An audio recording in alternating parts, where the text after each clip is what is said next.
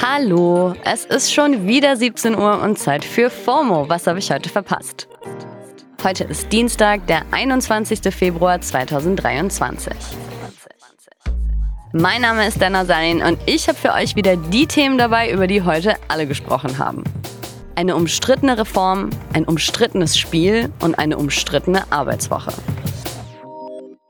Hi, I'm Daniel, founder of Pretty Litter. Did you know cats tend to hide symptoms of sickness and pain? I learned this the hard way after losing my cat, Gingy. So I created Pretty Litter, a health monitoring litter that helps detect early signs of illness by changing colors, saving you money and potentially your cat's life. Pretty Litter is veterinarian developed, and it's the easiest way to keep tabs on your fur baby's health right at home. Go to prettylitter.com and use code SPOTIFY for 20% off your first order and a free cat toy. Terms and conditions apply. See site for details. Wir starten wie immer mit unserem Newsflash, dem ultimativ schnellen Timeline-Recap. Gerade mal zwei Wochen sind seit dem katastrophalen Erdbeben mit mehr als 47.000 Toten und noch vielen Verschütteten vergangen. Und jetzt hat es gestern Abend wieder zwei Beben in der türkisch-syrischen Grenzregion gegeben. Hunderte wurden dabei verletzt und es wird momentan von elf Toten gesprochen. In den Show Notes findet ihr einige Links zu Organisationen, die gerade vor Ort Hilfe leisten.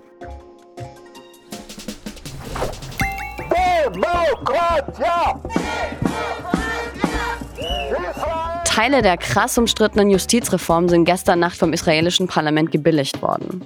Die rechte Regierung unter Benjamin Netanyahu will mit der Reform unter anderem das oberste Gericht schwächen.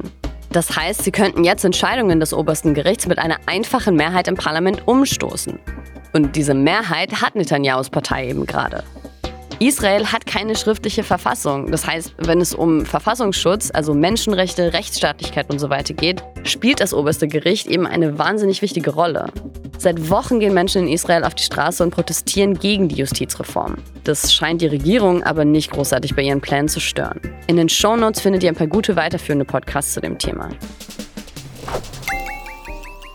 Avatar The Way of Water hat es in die Top 3 der weltweit kommerziell erfolgreichsten Filme aller Zeiten geschafft. Und kickt Titanic, also noch einen fetten Blockbuster von James Cameron, auf Platz 4. Damit ist Cameron insgesamt dreimal in der Top 4 vertreten. Auf Platz 1 ist nämlich nach wie vor sein erster Avatar-Film. James Cameron ist der einzige Regisseur je, der drei Filme gemacht hat, die über 2 Milliarden Dollar eingebracht haben. In Deutschland ist Avatar The Way of Water sogar auf Platz 1 der kommerziell erfolgreichsten Filme ever. Mehr als all diese Filme je einspielen werden, wird wahrscheinlich die neue Innenstadt von Riyadh kosten. Saudi-Arabien will dort nämlich ein neues Hightech-Stadtzentrum bauen. New Murabat soll das heißen und insgesamt 19 Quadratkilometer groß werden, also circa doppelt so groß wie Berlin Mitte. Als Herzstück soll die Innenstadt einen riesigen VR, also Virtual Reality Würfel bekommen. Der Würfel soll 400 Meter lang, breit und hoch sein und das erste virtuelle Reiseziel der Welt werden. Also man kann sich im Würfel dann durch VR, Hologramme und allem, was die Technik halt so hergibt, in alle möglichen Länder und sogar auf den Mars versetzen lassen. Vielleicht ja dann auch nach Pandora. Das war der ultimativ schnelle Timeline Recap. Ja, die Gaming-Welt ist ein bisschen in Aufruhr, weil seit heute ist das Videospiel Atomic Hearts draußen. Einerseits gilt das Spiel als eines der interessantesten Ego-Shooter dieses Jahr. Andererseits wird den Machern vorgeworfen, pro-russisch zu sein und es wird zum Boykott aufgerufen. Aber mal von vorne. Atomic Hearts spielt in einer alternativen Realität in der Sowjetunion der 50er Jahre und man spielt einen KGB-Agenten in einem Forschungslabor mit einer Horde außer Kontrolle geratener Roboter. Und das führt uns schon zum ersten Kritikpunkt an dem Spiel. In dieser alternativen Realität ist die Sowjetunion nach dem Zweiten Weltkrieg eine technologische Superkraft geworden. Und jetzt, in einer Zeit, in der Putin gerade die Sowjetunion dermaßen glorifiziert und gewaltsam wiederherstellen will, fühlt es sich schon ein bisschen komisch an, in einem Computerspiel so ein Narrativ zu kreieren. Das verharmlost ja schon die Kriegsverbrechen der Sowjetunion. Und das findet eben auch der ukrainische YouTuber Harenko. Sounds like a rather unethical piece of military propaganda that nullifies the tragedies, right? Aber er ist bei weitem nicht alleine mit seiner Kritik. Obwohl das Game von vielen schon einfach abgefeiert wird, weil es wirklich gut gemacht ist, wird an anderer Stelle zum Boykott aufgerufen. Unter anderem vom YouTuber NoFuckers. It is very highly likely that the money from this game will go to the Russian governments in some way or the other. So if you have a pro-Ukrainian stance, I would say probably not. You shouldn't buy it. Ich verlinke das komplette Video mal in den Show Notes. Da arbeitet er die ganze Debatte um das Spiel eigentlich sehr gut auf. Aber warum sagt Nofakas, der Erlös aus dem Spiel gehe irgendwie an die russische Regierung? Naja, entwickelt wurde das Spiel vom Studio Montfish. Und dem wird nachgesagt, dass sie ein russisches bzw. pro-russisches Studio sind. Das stellen sie nach außen zwar an keiner Stelle mehr dar. Vor dem Angriffskrieg auf die Ukraine sah das aber noch ganz anders aus. Da haben sie sich eben durchaus als russisches Studio präsentiert. Harenko hat in seinem Video Please Don't Buy Atomic Heart dazu ein paar Nachforschungen betrieben und herausgefunden, dass einige der Entwickler für regierungsnahe Unternehmen gearbeitet haben sollen. Und dass wohl auch einige Geldgeber von Mantfish aus kremlnahen Kreisen stammen. Es geht deswegen auch gerade der Vorwurf rum, dass Mantfish durch Atomic Heart sogar Daten für die russische Regierung sammeln soll.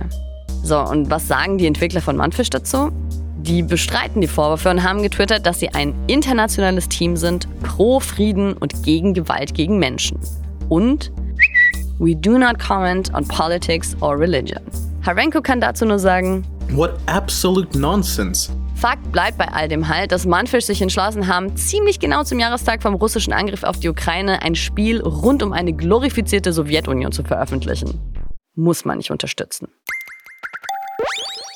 Sehr unterstützenswert dagegen ist unsere nächste Rubrik. Food for thought. Ziemlich zum Nachdenken angeregt hat mich nämlich gerade ein Projekt in Großbritannien. Dort wurde die Vier-Tage-Woche von einigen Unternehmen ein halbes Jahr lang getestet und turns out, obwohl die Angestellten das volle Gehalt bekommen haben und alle einen Tag weniger gearbeitet haben, haben die Unternehmen einen Prozent mehr Umsatz gemacht. Das war das größte Experiment, das bisher zur Vier-Tage-Woche gemacht wurde und ist wissenschaftlich von ForscherInnen der Elite-Unis in Boston und Cambridge begleitet worden. 61 Firmen aus allen möglichen Branchen, vor allem in UK, haben dabei mitgemacht und siehe da, 56 dieser Firmen wollen die Vier-Tage-Woche jetzt weiter behalten. Eigentlich kein Wunder. Außer dass der Umsatz gestiegen ist, sind auch die Krankheitstage um 65% zurückgegangen. Der Sprecher der Four-Day-Week-Kampagne sagt außerdem, dass sich das Wohlbefinden der Angestellten dramatisch verbessert hat. Vier von zehn Beschäftigten haben angegeben, dass sie sich weniger gestresst fühlen. Menschen haben mehr Sport gemacht, hatten weniger Burnouts oder Schlafprobleme. Und das Feedback war einfach durch die Bank weg positiv. Da fragt man sich ja schon, was spricht denn überhaupt noch gegen eine Viertagewoche? Genau das habe ich Hendrik von der deutschen Viertagewoche-Kampagne gefragt. Das Einzige, was Deutschland noch an der kollektiven Einführung einer Viertagewoche hindert, ist, dass die Fünftagewoche eben die Norm ist. Wie jedes einzelne der zahlreichen Experimente der letzten Jahre rund um den Globus gezeigt hat, bleibt die Produktivität in Unternehmen mit einer Viertagewoche genauso hoch wie in Unternehmen mit einer Fünftagewoche. Der einzige Unterschied ist natürlich, die Beschäftigten sind glücklicher mit ihrer Arbeit. Das heißt, die Frage ist nicht, ob es irgendwelche rationalen Gründe dagegen gibt, denn die gibt es nicht, sondern einfach, wie eine Viertagewoche in Deutschland eingeführt werden kann. Ja, und wie geht es? Beziehungsweise wie weit ist Deutschland da überhaupt? Deutschland ist arbeitsrechtlich eine relativ traditionelle Gesellschaft, in der es schwierig ist, von der Norm der Fünf-Tage-Woche abzurücken, trotz aller Produktivitätsvorteile, die eine Vier-Tage-Woche natürlich mit sich bringt. Während andere Länder bereits seit Jahren mit einer Vier-Tage-Woche experimentieren, hat es in Deutschland eine Pandemie gebraucht, bis das Thema auch hier im öffentlichen Diskurs angekommen ist. Und selbst da waren die Vorstöße der, seitens der Politik noch relativ zögerlich. Danke, Henrik. Es gibt also schon erste Experimente und Diskussionen in Deutschland. Von einer generellen Einführung der Viertagewoche sind wir aber leider noch ziemlich weit weg. So kommen wir auch zum Ende meines Arbeitstags. Das war's für heute mit FOMO und wir hören uns morgen wieder hier auf Spotify. Ihr erreicht uns wie immer unter fomo.spotify.com. FOMO ist eine Produktion von Spotify Studios in Zusammenarbeit mit ACB Stories. Folgt uns auf Spotify. Tschüss!